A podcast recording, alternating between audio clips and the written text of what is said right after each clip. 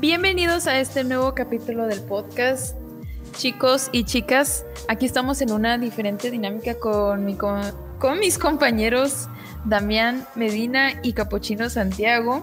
Y continuando a estos siguientes nuevos temas que vamos a presentarles, yo les voy a platicar sobre las tendencias de marketing en el diseño gráfico, de lo que hemos visto en este año y lo que va a ser super tendencia en el siguiente próximo año 2021. Y bueno, continuando con mi compañero Capuchino, va a decir de qué tema vas a hablar. A ver, Capu. Bueno, gracias Estrella por esa cálida presentación y bienvenida para nuestros espectadores. Pues hola a todos, soy Capuchino, aquí estamos de nuevo en una transmisión más. Este, bueno, mi tema principal para, bueno, mi tema de este capítulo más bien viene siendo sobre el proceso para un tatuaje. Es muy sencillo, pero la verdad es muy interesante. Espero ahorita que empecemos a mencionar nuestros temas les agrade, al igual que los de mis compañeros. Y pues, sin más, Damián, ¿tú de qué nos estarás hablando en esta transmisión? Yo, pues en esta transmisión les voy a hablar sobre plataformas de las que no había hablado la sesión pasada bueno, hace dos sesiones hablé de plataformas para promocionarse como freelancers y esta vez voy a hablar de otras dos. También voy a mencionar algunas de las tendencias de el freelance en, en cuanto a diseño para el 2021. Y bueno, con estas plataformas. Y bien, creo que vamos, a empezar con Estrella. No sé si quieras abrir tu micrófono, Estrella, para empezar. Claro que sí. Sí, claro que sí. Sí. Este, primero les voy a, gracias Damián por tu presentación sobre el tema que vas a hablar. Claro que vamos a estarlo eh, opinando, dando nuestra conclusión un poquito en cada tema que estaremos platicando, pero hoy les agrade bastante. Fíjense que estuve viendo las tendencias que ha habido en este año, era el estilo retro de los ochentas me refiero a que el estilo, los colores, las texturas, los estampados y todo ese tipo de características que tiene ese tipo de estilo de los ochentas, que pues para mí en lo personal a mí me encanta mucho el estilo de los ochentas y eso me llamó la atención, que en realidad esta tendencia es lo que ha tenido bastante eh, visto, no sé si se han dado cuenta en la serie de Stranger Things, eh, donde tipos de carteles que se ha visto en series de Netflix, de películas. Y pues bueno, eh, no sé qué opinen ustedes, pero sí he visto bastante sobre ese tipo de, estilo. La serie de Gambito de Dama también tiene ese, ese estilo vintage, ese estilo del pasado retro. ¿Y qué otra serie? También había otra serie que, ah, bueno, acaba de salir la serie de, otra, pues... en, Netflix. Ah, sí, la, serie de Selina. La de Selina, ajá, sí, cierto. Es que pues hagan de cuenta que la tipografía en lo que se utilizaba eran como, como esas pinceladas un poquito alargadas y con colores así como contrastantes y como tipo colores neones, lo que se ha visto bastante. Y pues fíjense que, o sea, mencionando este tipo de mm, series o películas, es lo que ha estado como que presentándose en el diseño gráfico en cuestión de carteles, tipografía, diseño, estructura y composición. Es lo que ha resaltado bastante en este tipo de tendencia. Hay otra cosa que también me llamó la atención, era como la tipografía bold. Eso se ha visto mucho en los logos o en las marcas de en los carteles exactamente y también como efectos como tridimensionales y pues como mencionaba anteriormente, era sobre las películas, o sea, también se ha visto mucho el, bold en las tipografías y este y puede ser que también en otras marcas, empresas que se ha visto últimamente, pues es lo que ha captado la atención en el diseño. No sé si sepan de alguna otra marca que vean que no, pues esto es algo que representa bastante la tipografía, no sé del.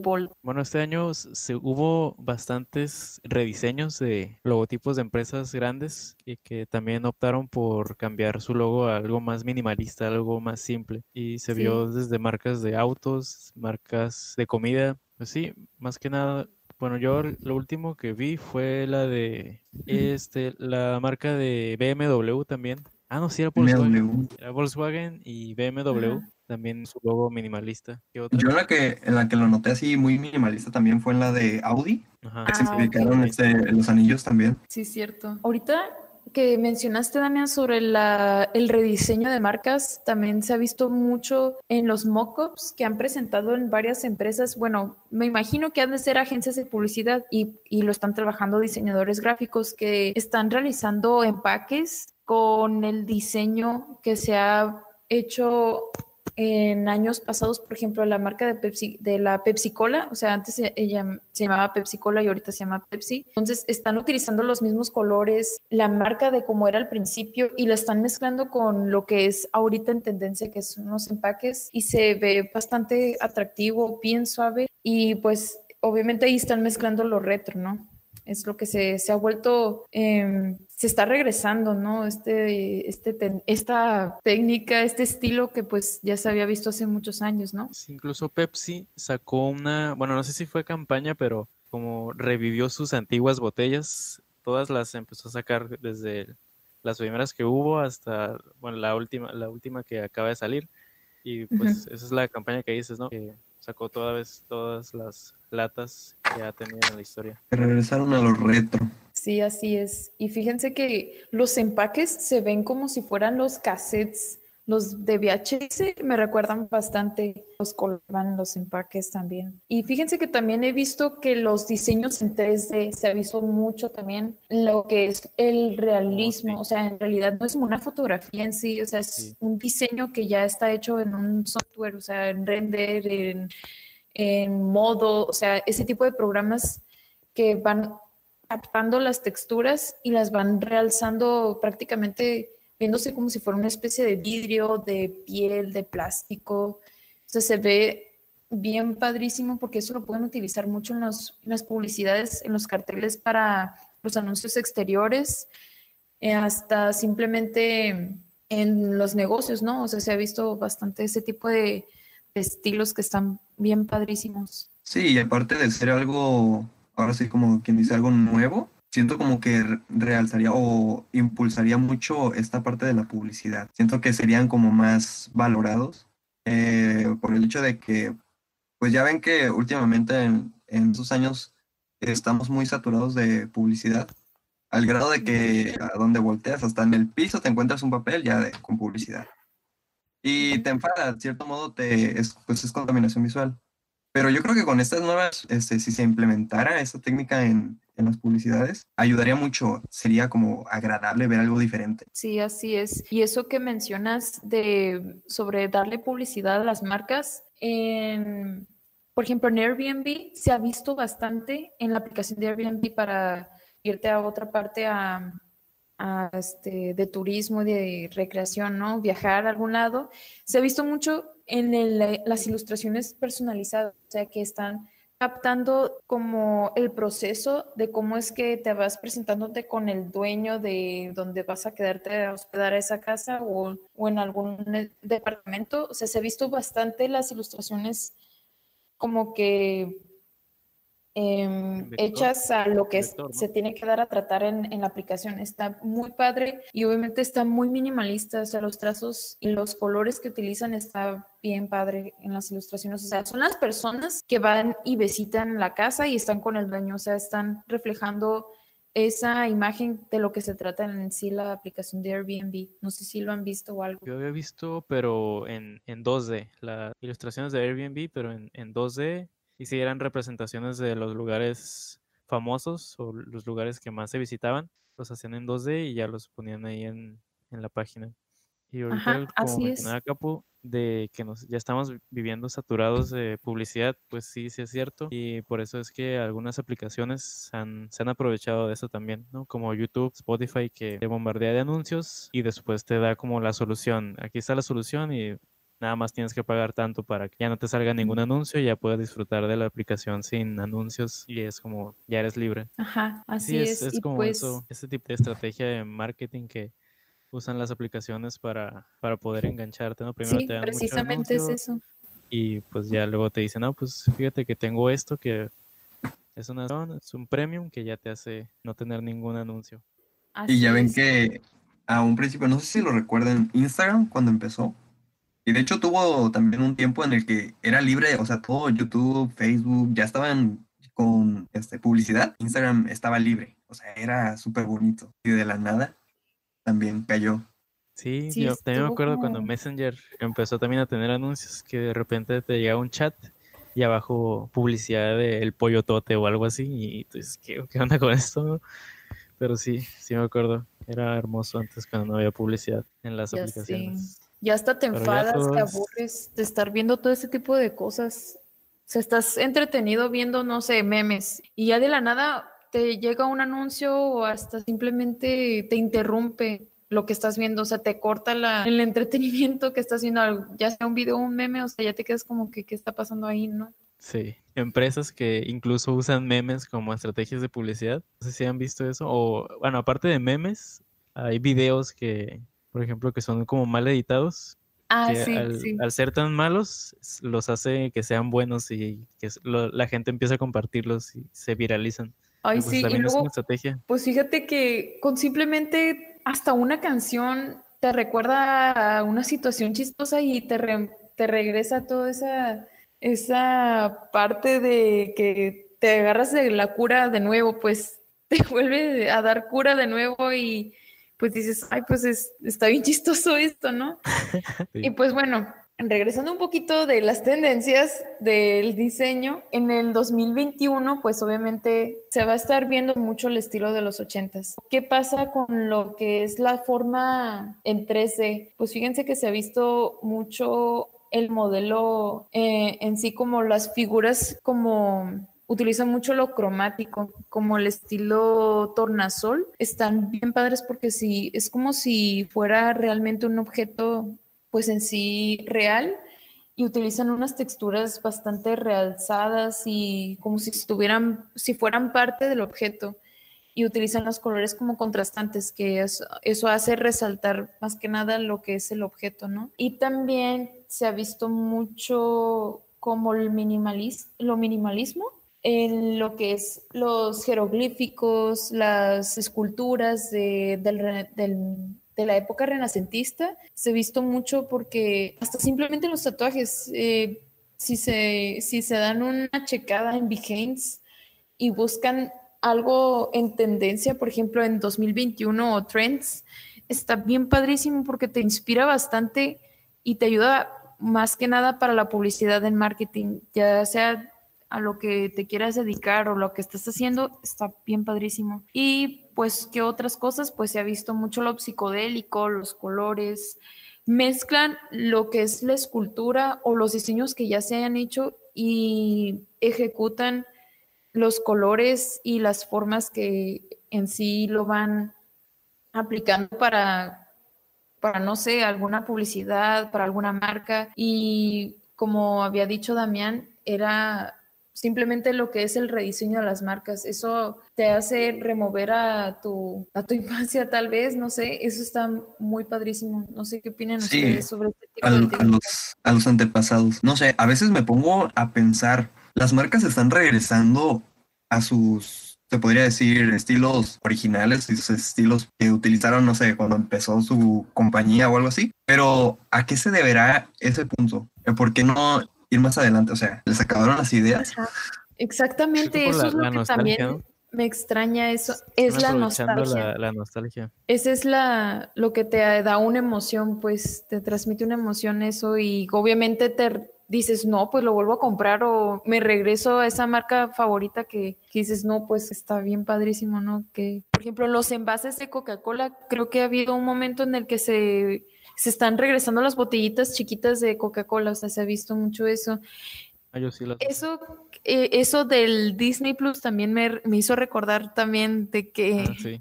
este te vas regresando a ver las series de Disney, también las, los clásicos de Disney, etcétera, ¿no? No sé qué opinan ustedes sí, sobre esta aplicación. Pues son, son series que ya pasaron, que ya se transmitieron hace años o incluso hace décadas y pues la gente quiere volver a verlas y ya no las van a encontrar en ningún otro lado. Entonces, pues por eso es se queda en esa aplicación y yo digo, pues si ya lo vi, entonces ya para qué. O, eh, bueno, ese es mi punto de vista, es como yo pues ya lo vi, ya. Pues ahí Ay, no, a mí, me, a mí me encanta, a mí me encanta eso. Regresar al. Pero sí también tiene cosas, que lo viví en la infancia. Creo que lo planeó bastante bien Disney Plus en ese caso.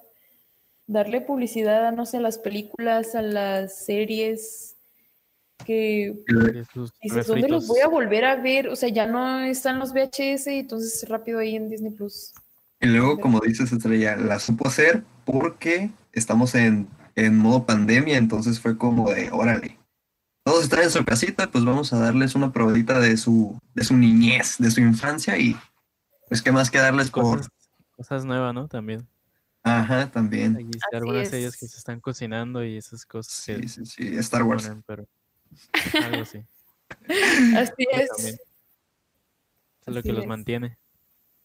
Lo que los mantiene vivos. Bueno, sí, por mi parte, pues a mí me jaló por lo nuevo que vendría siendo. Bueno, no tan nuevo, pero vendría siendo este el contenido de Star Wars, porque si ya nos vamos a los clásicos de Disney, yo prácticamente no, no soy muy. Sí, yo tampoco. Yo tampoco.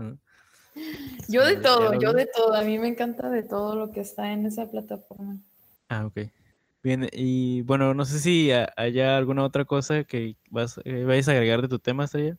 No, creo que sería todo. No sé qué opinan sobre estas tendencias en lo que les platiqué de, de lo pues que fue de, este año y así. Que decías de 3D, sí, se ha visto y es algo que se va, llegó para quedarse y ahora, pues no sé, hay que buscar cómo especializarnos en eso, si es, si es que a ti te interesa o si deseas desarrollar proyectos o si no, nada más buscar gente que sepa, gente que, pues tener tus contactos que sepan sobre 3D y para cuando necesites trabajar con alguna marca o algo, pues ya tenerlos ahí. en ese tipo de áreas, así es, está Ya tenerlos ahí y pues ir actualizándote. Si, si quieres entrarle a eso, pues si necesitas una computadora más potente. ¿Qué opinas? Sí, como dice Damián, pues si piensas este, liarte con la modalidad 3D, pues ya sería este aumentar tu equipo a algo, ahora sí diciéndolo, nivel Dios, porque el 3D está pesado. Es muy bueno, es, es muy cool, de hecho, es muy este llamativo, pero es mucho trabajo por detrás. Así sí, es. Los renders, imagínate renderizar aquí en After o en Premiere no, no es nada con lo que se renderiza ya. Exacto. se me traba con el After. Imagínate si hiciera algo allá. No sé qué aplicaciones como Maya o ahorita Adobe también tiene su, tiene su aplicación de 3D que es Adobe Dimension. Es la ah, nueva aplicación donde ya puedes crear tus propios objetos en 3D y es como la interfaz de Photoshop, pero pues para crear todo como 3D.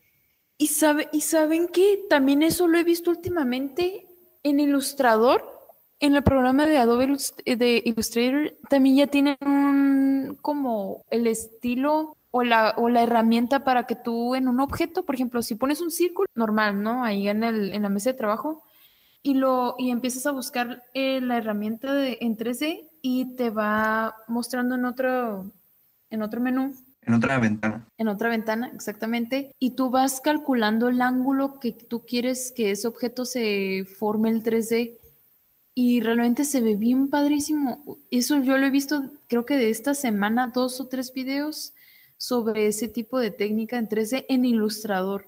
Nunca lo, nunca lo había visto y nunca lo he aplicado, pero ojalá y que tenga oportunidad lo pueda aplicar, porque se ve bien curada y está, está muy sencillo para, para hacerlo. Sí, está potente eso porque está sencillo, pero también los requerimientos de tu computadora tienen que ser los adecuados para poder usarlo, porque una vez lo intenté cuando tenía mi otra computadora y pues no, hasta ahí ponía la opción y ya se quedaba cargando y ya no.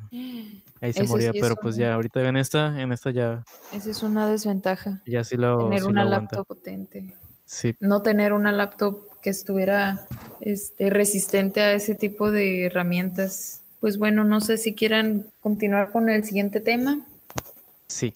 Ok, ahora con, continuando con mi tema, voy a hablar sobre plataformas. A ver si alguno de ustedes ha escuchado de esta. La primera, vamos a empezar con esta.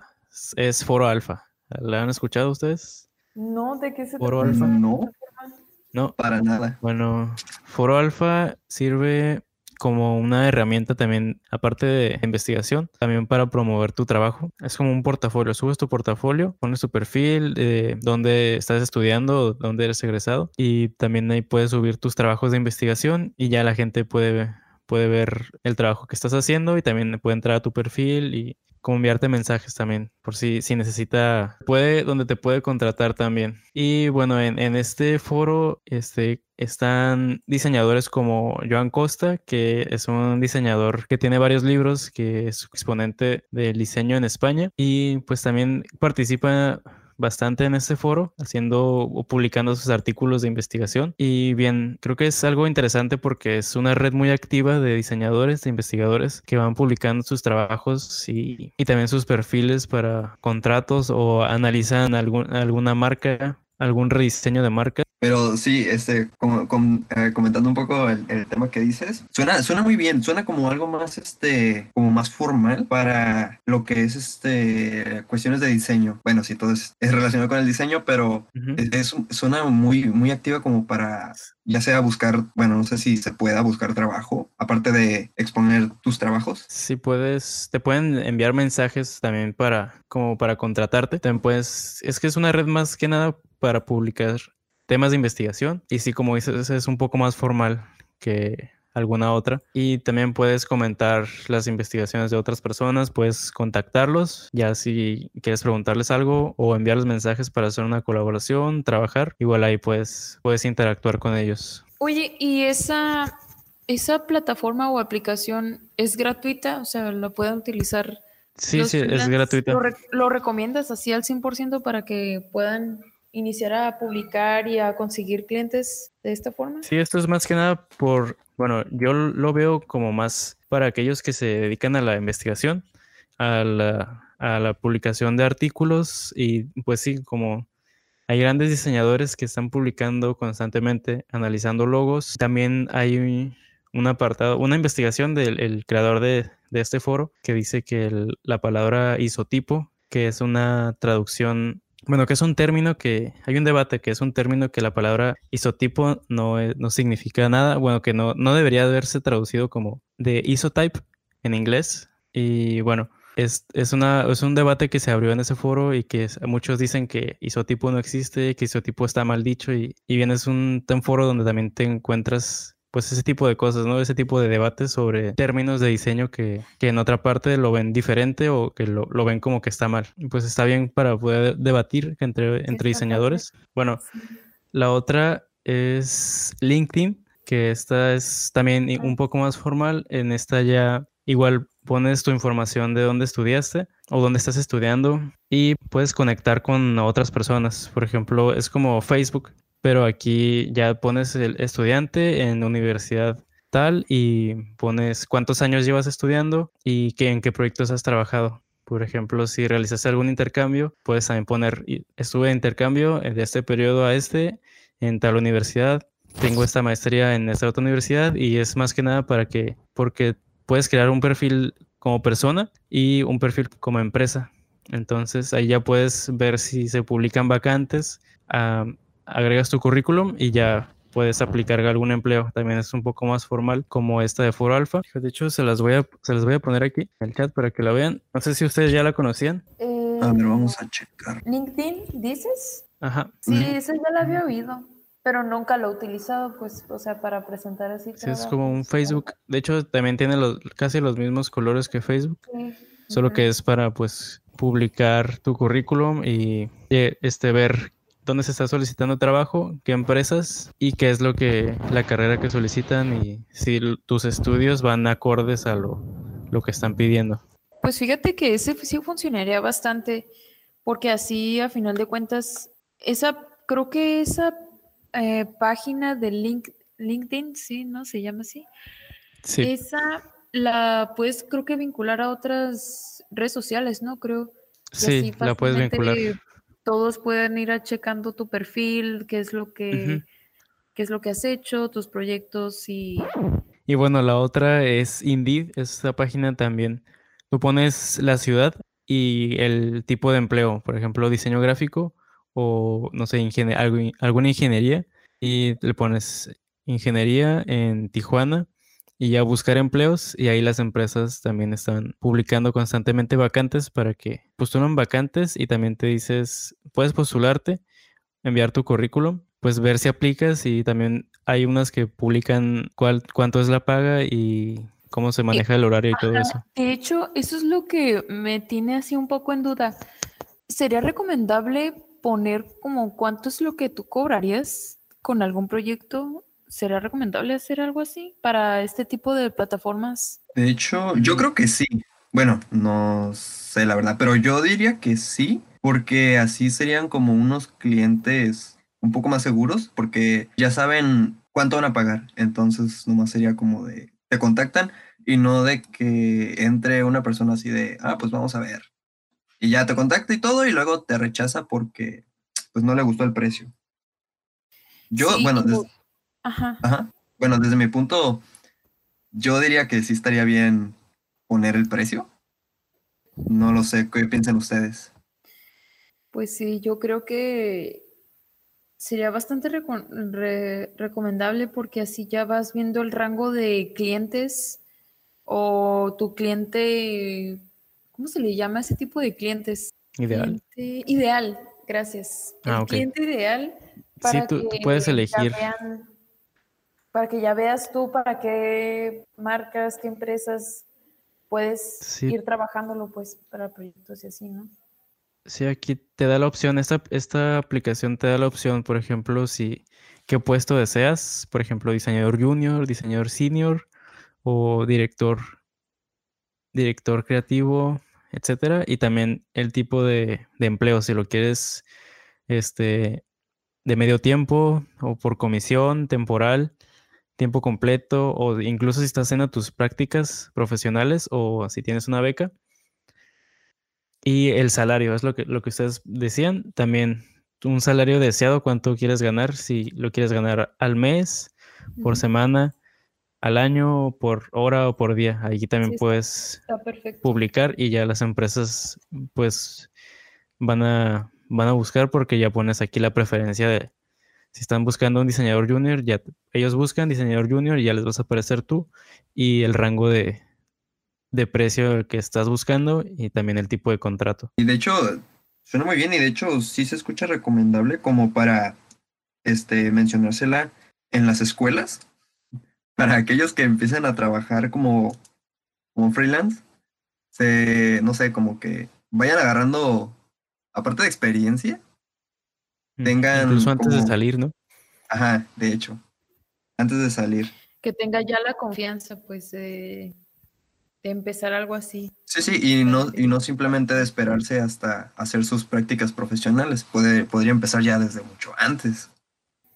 Sí, nada más hay algunas, algunas empresas que sí te hacen o sí requieren que tengas ya el título y hay otras que nada más te dicen como becado, entonces ya ahí sí puedes, eso sí, donde podríamos como ir iniciando prácticas o como beca ahí es donde sí podríamos ir empezando por, porque también hay unas que sí te piden como tres años de experiencia, dos años y pues uno es apenas está estudiando o, apenas va, va egresando pues no, no, pues está bien, ¿no? ¿Cómo, ¿Cómo vas a conseguir esa experiencia si apenas eres un egresado?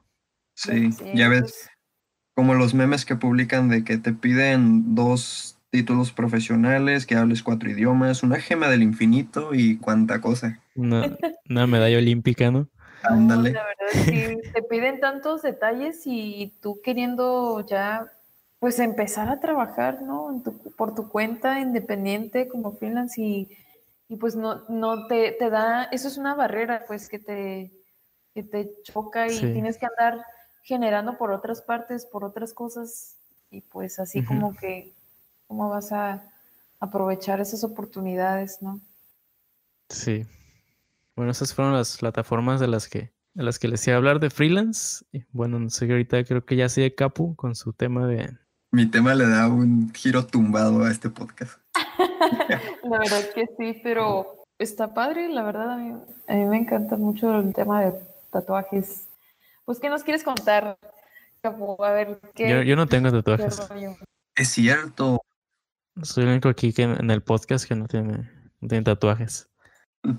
A ver, antes de empezar con, con nuestro tema de tatuajes, ahora sí, el proceso del tatuaje, ¿por qué no te has hecho un tatuaje también? Digo, está bien si no quieres hacerte uno, pero Ajá. ¿Cuál es tu opinión? No, no, no, es que no me, no me gustan, no, no me gustan la verdad. O sea, no, no me gustaría hacerme uno porque digo, pues ahí se va a quedar para siempre, no, es como que no me lo puedo quitar y ya. Yo digo, pues está bien, pero no, está bien que se hagan los demás tatuajes, pero pues a mí no me gusta. Y respeto ya a todos y pues sí tienen un estilo muy, bueno, hay muchos, muchos estilos. El que más me llama la atención, que digo, wow, este vato sí, no sé si han visto en Instagram un estilo, no es el de acuarela, pero es con muchos colores y son formas, no son abstractas, pero son muy geométricas. Es, déjame buscar el, Instagram y decir, hace formas geométricas, personajes y todo. Me suena conocido, me suena conocido, pero sí. Es, de Canadá el vato, es de Canadá, ah, pero no recuerdo el nombre. Iba a decir este, el, full color, pero no estás diciendo que es geométrico, ¿no? Como tipo acuarela, ¿no? También mencionó algo así. Algo así, con mucho pigmento. No es como los colores muy, yo le saco muy eso. fuertes, muy chillantes. Sí, es que como decíamos en el podcast, bueno, no en el podcast, en el capítulo anterior, o sea que en el capítulo anterior. Los colores así, los colores son muy como chillantes o muy extravagantes o hasta simplemente como hasta exagerados, como muy cargados de, de puros colores y eso es como que, eso sí, ¿cómo te lo quitas? Eso sí está muy difícil. Todavía como que los tatuajes, como los que, como que los tatuajes en color negro están un poco más discretos, se podría decir. Como que pasan un poco más desapercibidos que uno de color. Creo que ya existe, hay un método ya para poder quitárselos, pero no, no quedan 100% eliminados del cuerpo, creo. Ajá, es con, es con láser. sí, de hecho, pues ven que la piel este, se expone al sol, entonces pues prácticamente la piel cambia de color, o sea, se pigmenta más morena. En unos un grado más, en otros un grado menos. Pero sí, al momento de que tú te pones un tatuaje, es como ponerte, no sé, un pedazo de tape donde no entra la luz. Entonces, al momento de quitarte el tatuaje con láser, pues queda blanco porque el tono de piel no ah, tuvo. Ouch. no tuvo ahora sí, como quien dice, eh, rayos de luz. Y sí, dicen, dicen que duele mucho quitarse un tatuaje con láser. La verdad no he tenido el placer y no pienso tenerlo, así que. Dolerá más que ponerse uno. Por eso hay que estar bien decididos qué es lo que quieres. Sí, porque sí, creo que duele más que ponerse uno, también. Podría decirlo. Ah, entonces también podrías hacerte un tatuaje con el sol, ¿no? Te pones, te pones el diseño, un diseño donde nada más te pegue el sol en esa parte y sales todos los días al sol y entonces ya tienes tu tatuaje gratis, bueno, eh, del tatuaje de sol ahí. Está raro eso. raro, es como lo contrario, lo que, a lo contrario lo que tú dijiste que... Sí. Bueno, este, ya empezando con el, tema, el tercer tema y último de los tatuajes, tenemos que íbamos a hablar de el proceso de un tatuaje, pero pues como todo proceso hay un principio y hay un final. Así que, primeramente, ¿por dónde creen que se empieza al momento de iniciar un tatuaje? Los bocetos. Creo que los bocetos. Yo creo que calcar, imprimir el diseño, pero ya teniendo las dimensiones, ¿no? Del, de lo que quieras para el tatuaje y lo vas calcando, ¿no? Algo así. Bueno, yo pienso que eso es lo primero. Sí, de hecho, pues los dos están en lo correcto, pero no, recuérdenlo. ¿Qué, ¿Qué es lo primero que se hace cuando te quieres ir a tatuar? Lo piensas. Tiene lo que primero es la idea. Bastante, ¿no? Ay. Creo que eso es lo importante, ¿no? Eso es lo más importante, pensarlo. Pero ahí nos estamos yendo muy, muy, muy atrás. Digo, muy, muy al principio, entonces vamos a eh, adelantarnos un poco a lo que vendría siendo. Ahora sí, cuando tú ya llegas al estudio, ya tienes tu, tu tatuaje eh, diseñado y toda la cosa. Lo primero que se hace es la mesa. Preparar la mesa. Aquí, pues ya se imaginarán, como estuvimos hablando en capítulos anteriores, la mesa tiene una serie de artículos que son esenciales para llevar a, llevar a cabo lo que vendría siendo este arte de, de la tinta en la piel. Y pues sí, primero que nada, pues es lavar las manos y desinfectar todo con alcohol. He visto que hay tatuadores que se desinfectan lo que viene siendo desde las yemas de los dedos hasta el codo. ¿Por qué? Pues yo creo que por más higiene. Y luego pues está desinfectar lo que vendría siendo el área que van a ocupar. Ahora sí que la mesa en sí. Lo que vendría siendo la plancha, esa plancha metálica que parece de hospital. Porque, no sé, en este caso, supongo que Estrella ya lo habrá visto. Más que Damián, porque Damián, pues, no sé si has acompañado a Estrella a hacerse los tatuajes. No, no. No, fíjate que en la primera experiencia que tuve en el del tatuaje sí me dolió, la verdad, bastante, porque fue como en la parte de la muñeca y estaba muy cerca de las venas. Y me acuerdo que en ese momento el tatuador, o sea, bien profesional, él estaba, como decía Capu, primero preparar la mesa, tener todo desinfectado y obviamente también en la zona donde se tiene que depilar, tiene que estar depilado. Este, se tiene que tener un buen espacio en blanco, como si dibujaras. Tienes que tener una hoja blanca, o sea, limpia, para que tú empieces a, a llenarla de color, lápiz, lo que sea, ¿no? Entonces sí es como que es la parte más importante, o sea, ya teniendo la idea y ir este, preparando todo, se sintió suave y a la vez sí dolió algo el, primer tatuaje que me hice. Sí, es, es muy doloroso cuando vas, bueno, en algunos de los casos, como dices, por primera vez y luego al ver cuando prepara la mesa, esa, por lo, eh, lo más recomendable eh, de los tatuadores, entre ellos, es utilizar mesas metálicas por el hecho de que se, se mantienen muy frías. Entonces, eso evita lo que vendría siendo la acumulación de bacterias y con el alcohol, no sé si han notado que el alcohol al entrar en contacto con algo metálico se enfría más, por lo que, bueno, eso se debe a que... Em, yo no sabía eso. no, bueno, ahora lo sabes también. Ya regresó. Ok. Y pues sí, la mesa metálica en contacto con el alcohol vendrían provocando un alto nivel de temperatura, por lo que se desinfecta mucho mejor y por eso la mayoría de los tatuadores tienen consigo su mesa metálica. Y luego pues ya, ya que se desinfectó lo que vendría siendo la mesa, ponen lo que viene siendo, bueno, muchos le llaman babero dental para colocar este, los instrumentos que, bueno, yo lo vi y dije, pues es una toallita de seguro de doctor o algo así, porque pues es, es, es dedicada para eso. Y luego ya que colocan los instrumentos, aparte de ser desinfectados y de la misma manera cada uno, se viene lo que es envolver, ahora sí, las partes sobrantes con plástico. Este plástico se llama, se llama es uno transparente, ¿verdad? Que utilizan de cocina. Creo que es cuál es el que dices.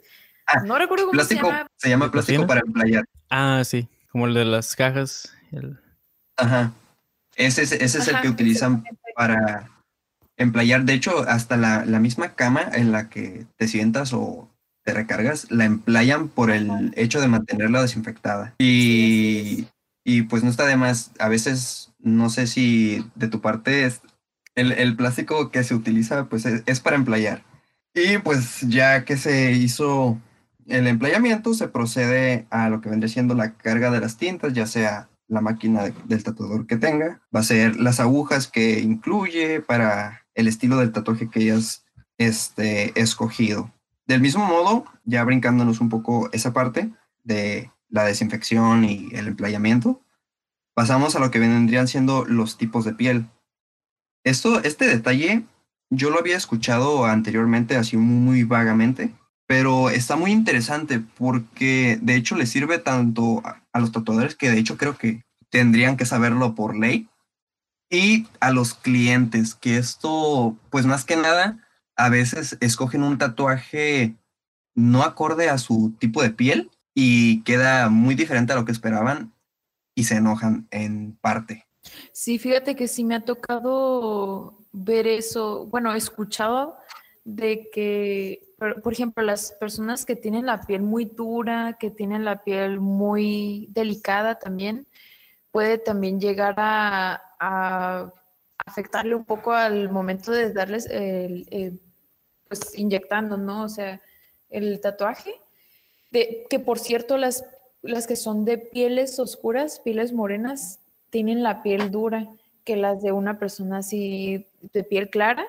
Eso lo he, lo he escuchado bastante. Por eso creo que en mi caso, pues yo soy de piel clara y mi piel es como que muy delgada, pues entonces sí es como que tener mucho cuidado al momento de poner la presión del, de la máquina, al estar tatuando, porque ya es dependiendo también de cómo se siente la textura de la piel, ¿no? De la persona. Sí, aquí también el tipo de, tatuajes que, les comentaba hace rato, que me llama la atención. Creo que no va con, mi tipo de piel porque yo tengo la piel oscura y estoy viendo aquí las imágenes del, tatuador que les decía, que aquí encontré, se llama David Cote. Y pues todos son de piel clara, entonces no, no quedaría o no se vería, no resaltaría tanto si yo me hiciera algo así. Y es como lo que está diciendo Capo y lo que está diciendo tú. Sí, de hecho, como, como mencionas este Damián y Estrella, pues sí, en la parte de la, de la piel gruesa tenemos que, o sea, tiene que haber hasta, como mencionabas, estrella, presión. Porque aquí dice que tendrían que ocupar más voltaje las, las máquinas porque la piel es, es, un, pues es gruesa prácticamente. Y también dicen que en piel gruesa se tienen que evitar los detalles, o sea, cosas muy detalladas, detalles muy finos, por el hecho de que, pues yo creo que al momento de aplicar mucha presión con el voltaje, sería muy complicado realizar esas técnicas. Y en el caso pues de la piel morena, como mencionaba Damián, sería evitar este, los colores claros principalmente y los que generan así como contrastes.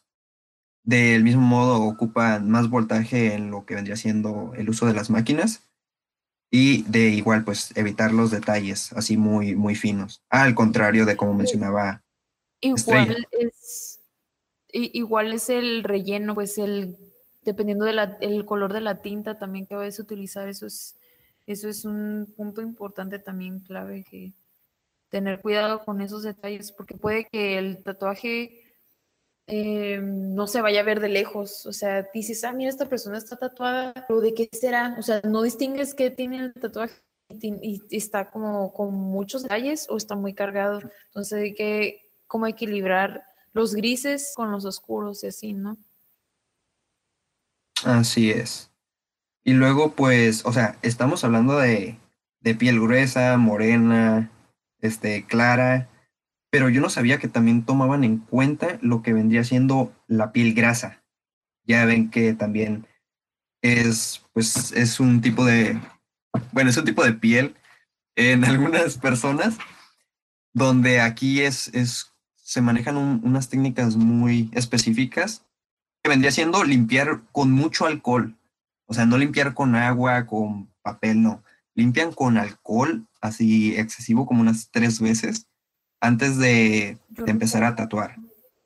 Del mismo modo, también se tienen que evitar lo que son las de, los detalles, pero pues este, una de sus ventajas es que utilizan un bajo voltaje a la hora de tatuar. Y. Y sí, yo era un detalle que yo ignoraba. Digo, no soy tatuador, pero no está de más saber a veces un poco. ¿Tú, crees que en el futuro las máquinas vayan a tatuar, bueno, vayan a ser como autónomas y te vayas a que te tatúe un robot o un, una, un brazo biónico o algo así? Que nada más pongas tu brazo, te agarre y ya se empieza a pintar como si fuera un plotter o algo así. Que más preciso. Yo, yo digo que sí, o sea, se ve que, que las tecnologías del mundo pues están muy lentas, pero yo creo que muy, muy en el futuro sí llegaríamos a ese grado como, ya no sería como inyección de tinta, sino sería como, como dices, una impresión, donde sería igual la misma función del tatuaje permanente, pero no, no sería tan doloroso como manejar agujas. Sería como más, más fácil, más limpio. Pues sí, pero yo digo que estaría más costoso. Porque, o sea, un robot ahí que te esté tratando, sí dan, a mí me daría miedo y que se le vaya ahí. O sea, hay veces que hasta el plotter se equivoca en el momento de cortar, se ha ido hasta la raya para allá. Imagínate que te suceda algo así en tu brazo, en tu espalda.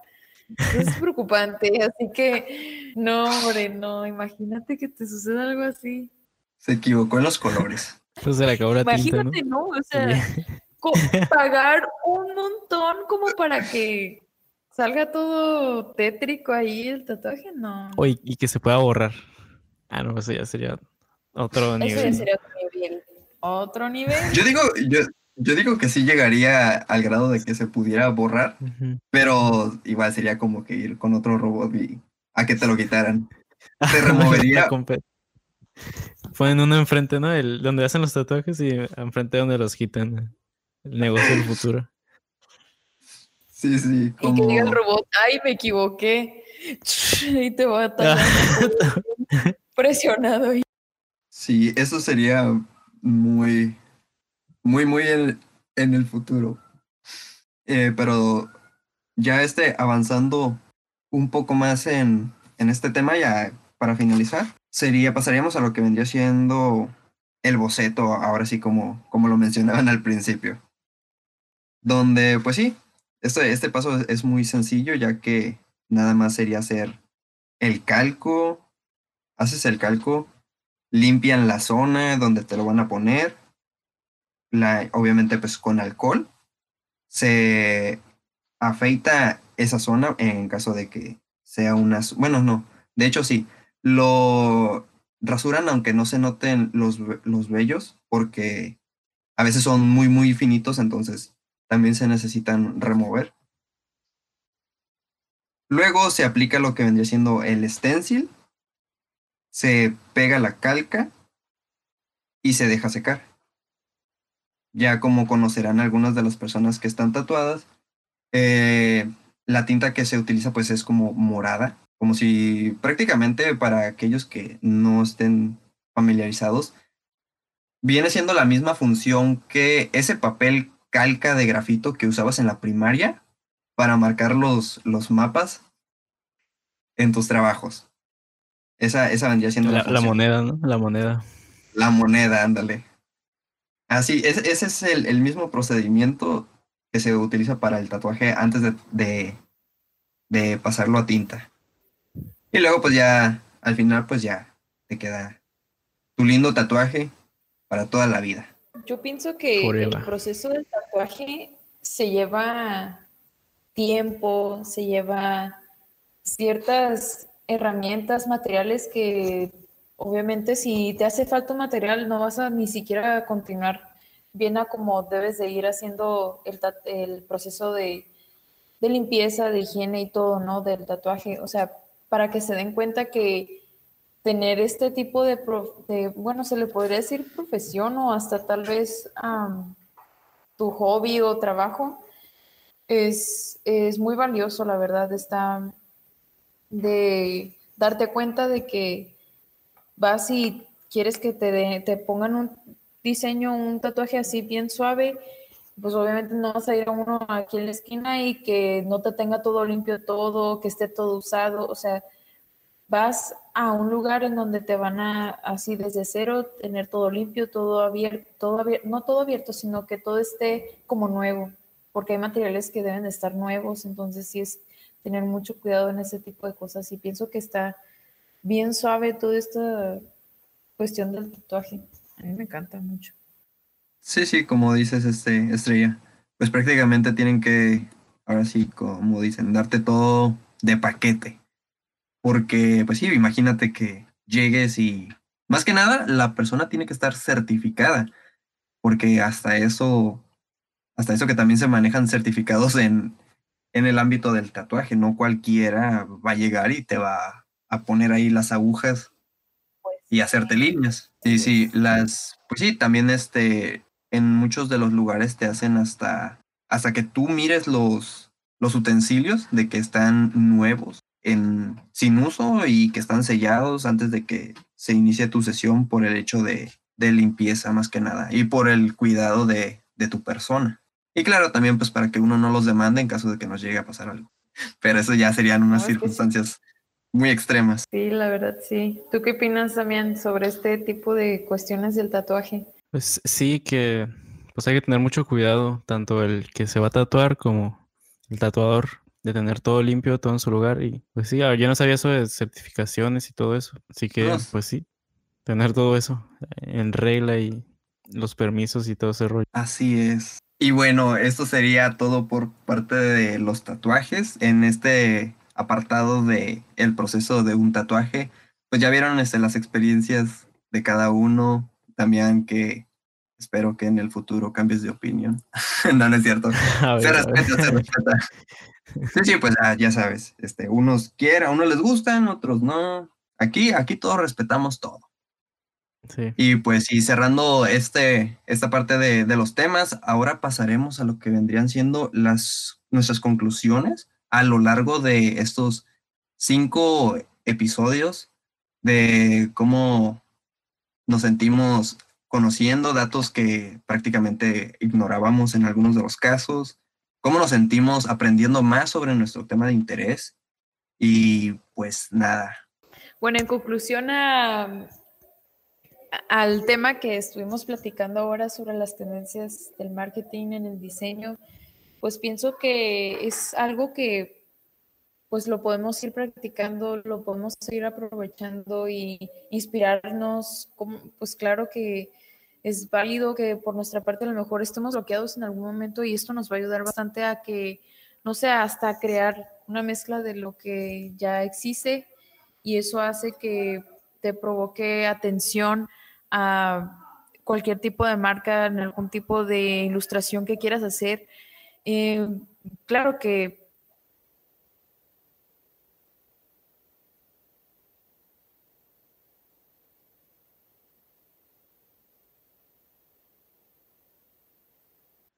Sí, creo que este tema del podcast, este, esta actividad nos ha servido bastante a todos, nosotros tres, a descubrir un poco más sobre nuestro tema de, de interés, nuestro tema de especialización. Y también a nuestros compañeros, que también tenemos otros compañeros que están haciendo sus podcasts.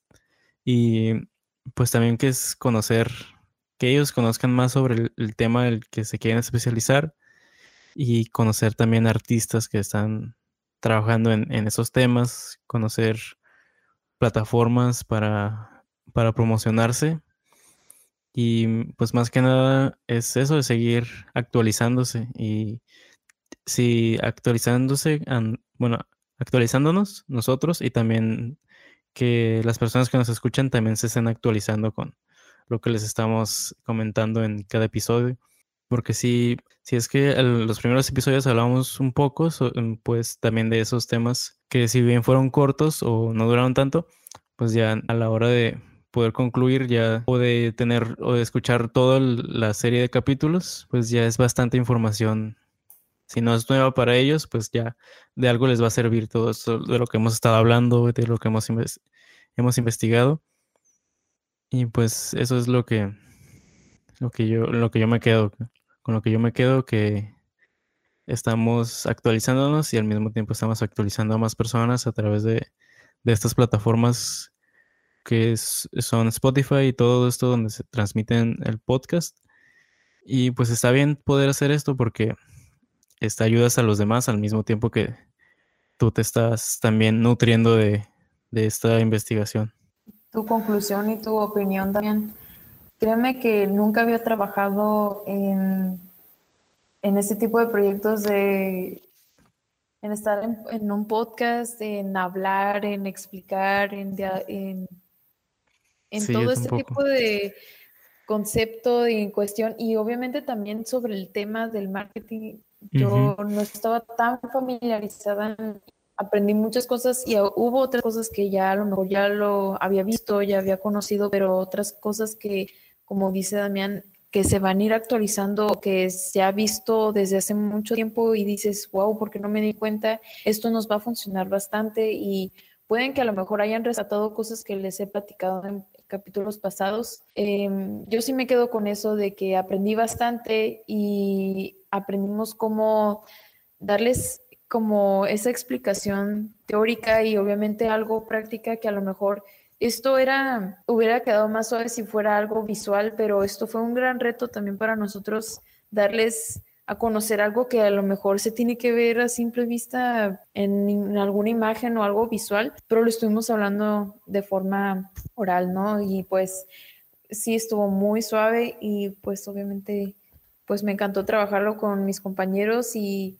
pues ojalá y den un vistazo también a los capítulos anteriores y también de los de nuestros compañeros que estuvieron trabajándolo, que también fue un gran esfuerzo para ellos y trabajarlo así en sus temas, que pues nos ayudó bastante en nuestra profesión como diseño gráfico.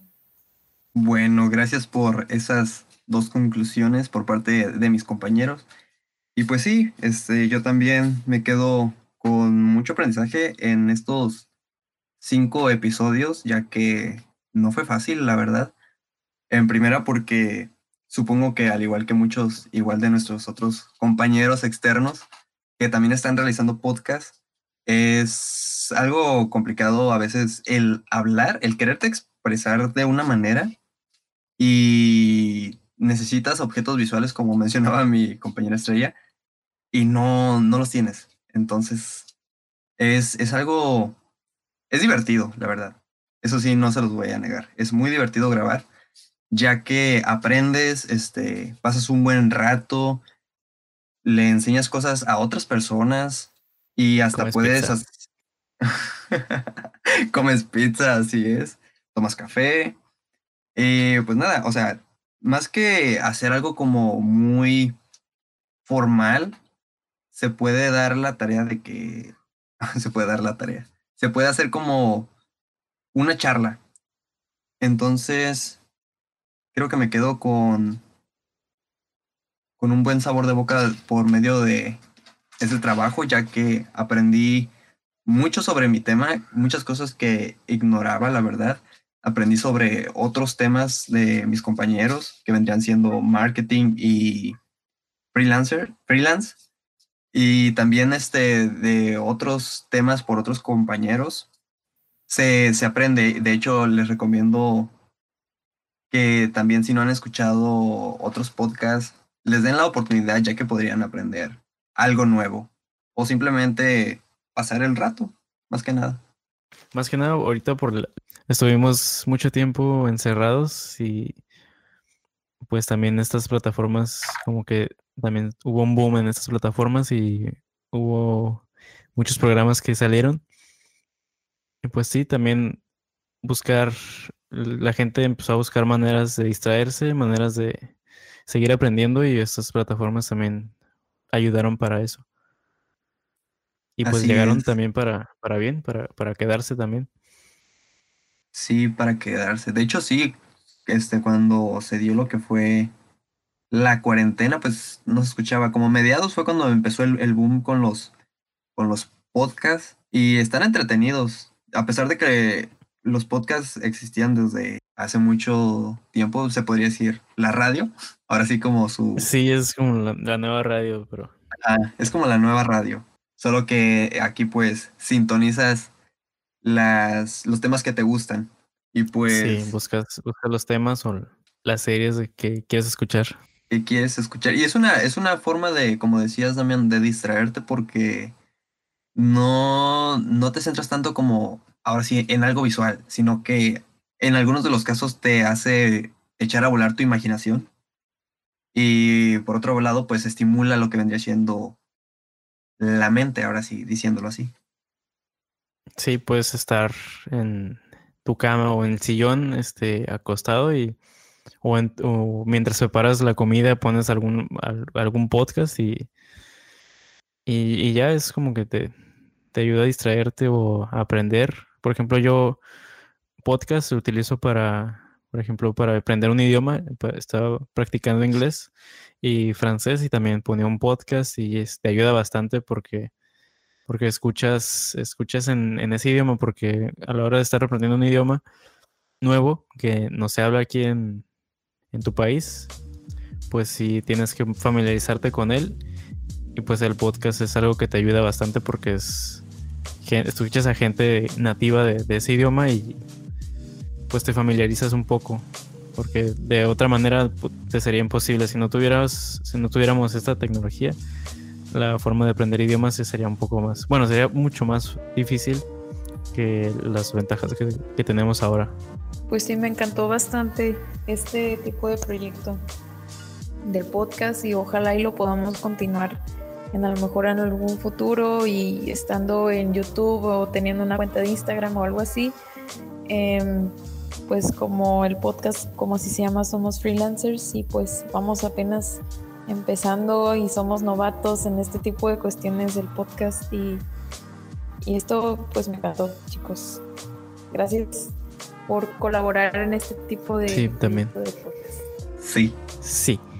Sí, sí, en dado caso, este podcast da en el futuro, ya esperemos que nos sigan sintonizando, ya sea con otros nuevos temas o los mismos temas, ya sería cuestión de, de tiempo.